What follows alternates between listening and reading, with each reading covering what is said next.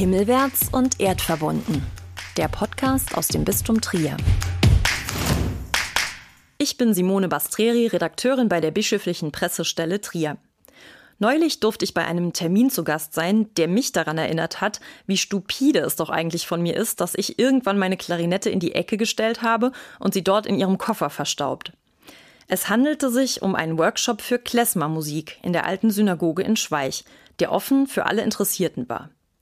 Klezmer werden sich einige vielleicht fragen, was ist das denn? Der Begriff beschreibt eine traditionelle instrumentale Festmusik, die ursprünglich in jüdischen Gemeinschaften Osteuropas entstanden ist, zur Begleitung von Hochzeiten oder religiösen Festen.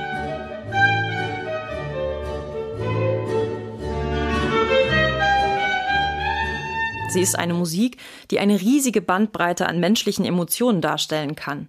Lachen, weinen, jauchzen, schluchzen, all das kann man mit ein wenig Fantasie heraushören.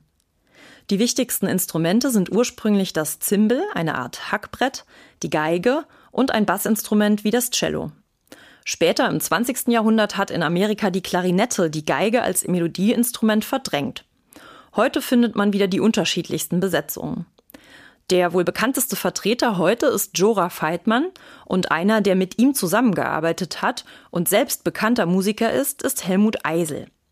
Der hat den Workshop in Schweich zusammen mit Pastoralreferentin Judith Schwickerath auf die Beine gestellt und hat auch eine ganz spezielle Idee dahinter.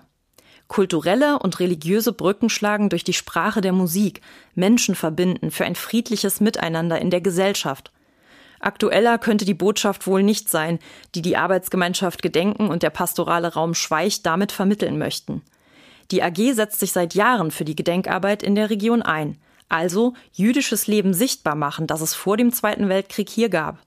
Die Kinder, Frauen und Männer und ihre Geschichten nicht in Vergessenheit geraten lassen, die unter den Nazis deportiert und grausam ermordet wurden. Deshalb gehört der Workshop auch zu einer Ausstellung in der ehemaligen Synagoge in Schweich, die unter dem Titel Jetzt wissen wir erst, wie schön die Heimat war, an das Schicksal von 500 deportierten Jüdinnen und Juden erinnert. Wie Helmut Eisel zur Klezmermusik kam und was sie für ihn ausmacht, habe ich ihn bei dem Workshop gefragt. Ich habe in einer Big Band lange Zeit gespielt und habe damals Sax Saxophon gespielt. Und äh, da es in so einer Big Band viele Saxophone gab, wollte ich irgendwie was Individuelles haben und ich fing an, meine Soli auf der Klarinette zu spielen den ganzen Rest Saxophon, aber für die Improvisation habe ich die Klarinette genommen und da kam ein Trompeter zu mir und sagt, du pass mal auf, ich habe da vor kurzem eine Aufnahme von einem Klarinettisten gehört, der klingt genau wie du. Er meinte damit Giora Feitmann. Kurz danach war mit Feitmann, äh, gab es eine Ausschreibung für einen Meisterkurs von ihm in Berlin. Und dann dachte ich, wenn der so klingt wie ich, dann gucke ich mir den mal an. Und fuhr dann nach Berlin und erlebte da eigentlich die Geburt der Berliner Klezmer-Szene. Denn aus diesem ersten Kurs von Feitmann erwuchsen zahlreiche weitere. Und äh, irgendwann waren wir so viele Leute, die dazu kamen, dass er mich gefragt hat, ob ich ihm assistieren kann bei diesen Kursen. Und das haben wir dann, ich glaube, bis 2016 oder so gemacht. Heute gibt ja keine Workshops mehr. Aber wir haben sehr, sehr viel in Deutschland gemacht. Ab 2002 oder so dann regelmäßig Sommerkurse in Israel, die dann so über zehn Tage gingen. Natürlich mit Konzerten verbunden und so. Und das hat mich schon sehr, sehr nah an diese Musik und natürlich auch sehr nah irgendwo an Judentum Israel gebracht. Wenn Sie Klezmer-Musik spielen äh, auf der Klarinette, ähm, was gibt die Ihnen oder was bedeutet die für Sie? Was spüren Sie dabei, wenn Sie diese Musik machen? Also ich wollte schon immer mit einer Klarinette nicht einfach Noten abspielen, sondern ich wollte Geschichten erzählen darauf. Ich wollte mitteilen, wie es mir gerade geht und sowas. Und da gibt die Klezmer-Musik nun tatsächlich zahlreiche Möglichkeiten, denn man arbeitet da mit Klangfarben, die bei uns in der klassischen Musik nicht vorkommen. Das typische Lachen auf der Klarinette. Äh, man kann ganz, ganz furchtbar traurige Sachen machen. Also alles, was so der, den normalen Tonumfang von dem Instrument eigentlich deutlich sprengt bzw. erweitert. Ist in der Klezmer-Musik möglich. Ich muss auch sagen, ich bin kein authentischer Klezmer-Spieler. Das überlasse ich dann doch eher den Leuten, äh, die selber Jude sind und die auch in dieser Tradition aufgewachsen sind. Bei mir war es einfach so, da waren viele Dinge, die haben mich einfach fasziniert. und die habe ich in das, was ich gespielt habe, übernommen. Ich habe vorher überwiegend Jazz gespielt und äh, das mischte sich dann eigentlich ganz gut zusammen. Sie haben die Tradition jetzt gerade angesprochen. Vielleicht können wir ganz kurz ein bisschen darauf eingehen, ähm, woher die Klezmermusik eigentlich kommt. Ich habe mich auch ein bisschen informiert. Ähm, äh, sie ähm, stammt ja wahrscheinlich eher so aus Osteuropa, aus den dorthin emigrierten ähm, ja kleinen jüdischen Gemeinden. Aber vielleicht können Sie noch mal ein bisschen äh, erklären, ja in welchen Traditionen sie da entstanden ist. Ja, die Klezmermusik hat eine gut und gern tausendjährige Geschichte etwa. Und äh, markant ist, dass sie eigentlich tatsächlich in Osteuropa entstanden ist. Es waren aber Juden, die aus Deutschland und deutschsprachigen Ländern abgewandert sind nach Osteuropa, weil sie in Deutschland auch damals verfolgt wurden wegen Pest und solchen Geschichten, diese Brunnenvergifter-Sachen, was man damals hatte. Und eigentlich immer dann, wenn Juden massiv verfolgt wurden, machte die Klezmer-Musik eine Hochzeitsmusik vor allem, die machte einen großen Entwicklungsschub. Wenn die Welt für Juden angenehmer war und die konnten in den etablierten Orchestern, Stadtpfeifern und sowas mitspielen, dann ruhte Klezmermusik. Dann gab es da keine Entwicklung. Und das geht also immer so hin und her und war mal mehr im Osten, mal mehr im Westen. Also kann man, kann man ganz gut an der Geschichte aufzeigen, wie das gelaufen ist. Noch zum Anfang der Frage, also tatsächlich die Uridee einer Hochzeitsmusik und mit dem schönen Hintergedanken, das Brautpaar so glücklich zu machen, dass das für den Ernst des Lebens immer noch mal so einen Puffer bildet. Also äh, es war jedem klar, gerade jüdische Hochzeiten, die Menschen werden Schlimmes erleben, aber die sollen wenigstens, auch wenn es ihnen ganz schlecht geht, dran denken können. Aber bei der Hochzeit damals, Mensch, hatten wir es schön, hatten wir eine tolle Musik, war das ein schönes Fest. Und wie kamen Sie jetzt dazu, äh, hier diese Kooperation ähm, mit der Kollegin Judith Spickerath einzugehen und hier so einen Workshop anzubieten, bezogen auch auf das Gedenken, was wir jetzt hier in Schweich auch hochhalten wollen? Ich mache seit einigen Jahren einen äh, jährlich stattfindenden Kurs in Saarbrücken, manchmal sogar ein bisschen öfter, wo wir Schulkinder in die Synagoge einladen. Warum? Ich halte Gedenkarbeit für sehr wichtig. Ich möchte sie aber nicht isoliert in den Raum stellen, sondern ich möchte dem was entgegensetzen, nämlich dem, was können wir über Grenzen hinweg tun. Was können wir zusammen Schönes machen? Und deswegen lade ich dort israelische Musiker ein und spiele mit unseren Schülern zusammen dann ein Abschlusskonzert. Und das war noch jedes Mal ein richtig tolles Erlebnis am Schluss. Wir arbeiten die ganze Woche. Der Kantor der Gemeinde erzählt den Kindern jede Menge über Judentum, über Glaubensfrage, über alltägliche Fragen, alles, was so damit zusammenhängt. Und dieses Vermischen von Sachinformation und von einer Tätigkeit, die einfach Spaß macht, äh, ich glaube, da kriegen wir eine nachhaltige Wirkung. Also es ist schon ein Projekt gegen Antisemitismus, gegen Fremdenfeindlichkeit. Anfang der 90er Jahre zog eine gute Freundin von mir, die Pascal Eberhardt, in das kleine Dörfchen Wabern. Das ist in der Nähe von Konz, ist ganz klein.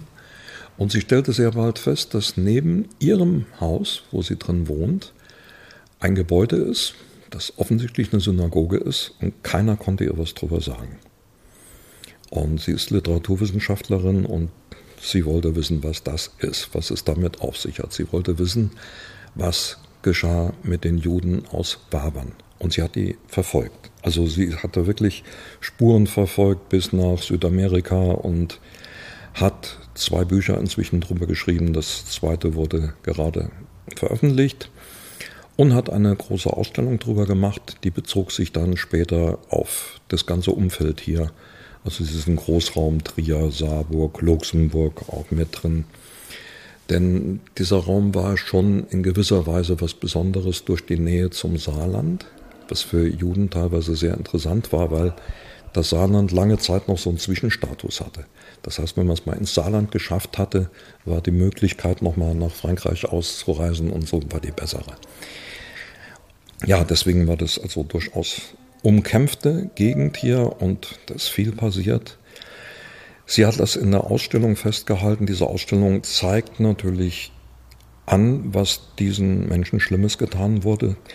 Äh, Frau Eberhardt kann das auch sehr anschaulich erklären, so wie das aussieht, wenn man so ein Brot kriegt für eine Woche und dann merkt, wie viel dann übrig bleibt, wenn, äh, wenn man sich das auf so und so viele Personen und so viele Rationen aufteilen muss. Und da dachte ich auch dieser Sache, was sie da macht, die ich toll finde, aber auch da möchte ich was Positives entgegensetzen. Diese Art, was passiert, wenn hier ganz unterschiedliche Leute zusammenkommen und sagen, wir machen zusammen Musik. Es gehen ja etliche Fragen damit einher. Ich kenne die noch gar nicht. Ich kenne einen davon. Was, was können die? Was bringen die mit? Und wenn ich jetzt sage, um mit mir Musik zu machen, musst du das und das und das und das können, kriegen wir nichts hin. Wenn wir hingegen anfangen, jetzt mal zu hören, was, was kann der andere, was, was hat er für spezielle Fähigkeiten, dann können wir versuchen, das zum richtig schönen Konzerterlebnis zusammenzusetzen. Und das Ganze machen wir nicht nur mit dieser Gruppe hier, sondern wir haben zwei Schülergruppen in zwei unterschiedlichen Schulen, Dietrich Bonhoeffer Gymnasium und Mönnenwaldschule, genau. Und äh, es werden also an diesem Abschlusskonzert am 31. Oktober hier werden die beiden Schulgruppen plus diese Gruppe plus noch mein Pianist, wir werden alle zusammen ein nach Kräften schönes Konzert geben und damit dieses ganze Erleben, was ist damals passiert, aber auch, wie können wir unsere Gesellschaft gestalten, damit es eine schönere wird, das wollen wir zusammenbringen. Und da sind wir sehr gespannt und freuen uns und laden natürlich auch alle ganz herzlich ein, zu diesem Konzert zu kommen und sich das anzuschauen. Also Brücken schlagen durch die Musik und Kulturen zusammenbringen, das ist das große Stichwort. Und äh, ja, ich würde sagen, jetzt, jetzt fängt's an mit den Proben. Alles Gute. Danke. Ja, ich bin jetzt mit meiner Kollegin Judith Schwickerath vor die Synagoge getreten, damit die äh, Teilnehmenden in Ruhe üben können. Judith arbeitet als Pastoralreferentin hier im pastoralen Raum Schweich und ist schon seit längerem engagiert in der Gedenkarbeit, die jüdische Tradition und äh, Geschichte hier aus der Großregion ähm, ja einfach zu vermitteln. Judith, ähm, ihr habt jetzt hier auch eine Ausstellung äh, und dieses Meet Kletzmer äh. Ähm, vielleicht erzählst du mal ein bisschen, wie es dazu kam. Genau. Also es gibt den Arbeitskreis Jüdisches Leben in und um Schweich seit fast 15 Jahren hier. Ähm, die erste Zeit war sehr davon geprägt, einfach die historische Geschichte aufzuarbeiten, zu schauen, was hier passiert ist, auch die Namen derjenigen herauszufinden, die von hier geflohen sind oder auch umgebracht worden sind in den verschiedenen KZs. Und in den vergangenen Jahren hat sich darüber hinaus eine Zusammenarbeit mit den KollegInnen auf luxemburgischer Seite entwickelt, weil es einfach viele Anknüpfungspunkte geschichtlich gibt. Ich bin vor etwa fünf Jahren hierher nach Schweich gekommen mit einem weiteren Schwerpunkt und die Idee war damals, um die ursprüngliche Gedenkarbeit, so wie sie stattfindet, nochmal zu verknüpfen mit den Fragen und Themenstellungen von heute. Das heißt, die Geschichte ist im Grunde genommen aufgearbeitet, wenn man das so sagen kann. Und wir versuchen nun, das, was quasi dahinter steht, verschiedenen Generationen nochmal näher zu bringen und miteinander über die Frage, wie wir denn heute eigentlich in aller Vielfalt miteinander leben wollen, zu diskutieren. Und genau dazu soll ja jetzt auch dieses musikalische Projekt, dieser Workshop beitragen. Vielleicht kannst du es ein bisschen beschreiben. Ich glaube, du spielst auch ein Instrument. Wie kann denn Musik Brücken schlagen? Also vielleicht zum ersten Teil deiner Frage. Wenn ich heute in Schulklassen reingehe, erlebe ich die Realität einer Vielfalt der Gesellschaft im Klassenverband. Es sind ähm, Menschen unterschiedlicher Herkunft, verschiedener Nationalität. Es sind hier an den Förderschulen Menschen auch mit unterschiedlichen Formen von Beeinträchtigungen. Und in diesem Musikprojekt werden eben SchülerInnen von den verschiedenen Schweizer Schulen mit weiteren Freiwilligen an diesen Musikworkshops teilnehmen. Und ich glaube, dass die Musik in uns selbst einfach nochmal eine viel tiefere Dimension anrührt also ein Teil unserer Arbeit ist immer nochmal Wissensvermittlung. Das wird der Teil dieser Ausstellung auch sein. Also kognitiv zu erfassen, was ähm, im Ghetto von Litzmannstadt passiert ist, die Namen zu nennen, den geschichtlichen Werdegang, wie es zu dieser Deportation kam. Und die Musik schlägt für mich eher nochmal eine Brücke in unser Menschsein heute. Also konfrontiert mich mit der Geschichte und versucht, ähm, ja, zu verarbeiten, was ich vorher in der Ausstellung gesehen habe. Und MusikerInnen sind in der Regel Menschen, ähm, ja, die aufmerksam sind oder selbst Resonanz geben. Das heißt, dieses Projekt lebt viel davon, aufeinander zu hören im Spielen, gemeinsam im Improvisieren neue Ideen zu entwickeln. Und ich glaube, anhand dieses Erfahrens können wir einfach auch nochmal beispielhaft lernen, wie das mit dem Zusammenleben in der Vielfalt Gesellschaft geht. Ja, heute Abend in der Synagoge habe ich schon ganz unterschiedliche Instrumente entdeckt. Wir werden das ja auch gleich ein bisschen miterleben, ähm, wie die Musikerinnen und Musiker zusammen proben. Ich bedanke mich schon mal ganz herzlich für das Gespräch und jetzt werden wir zwei ähm, mal reingehen in die Synagoge und äh, Mäuschen spielen und die Proben uns anhören.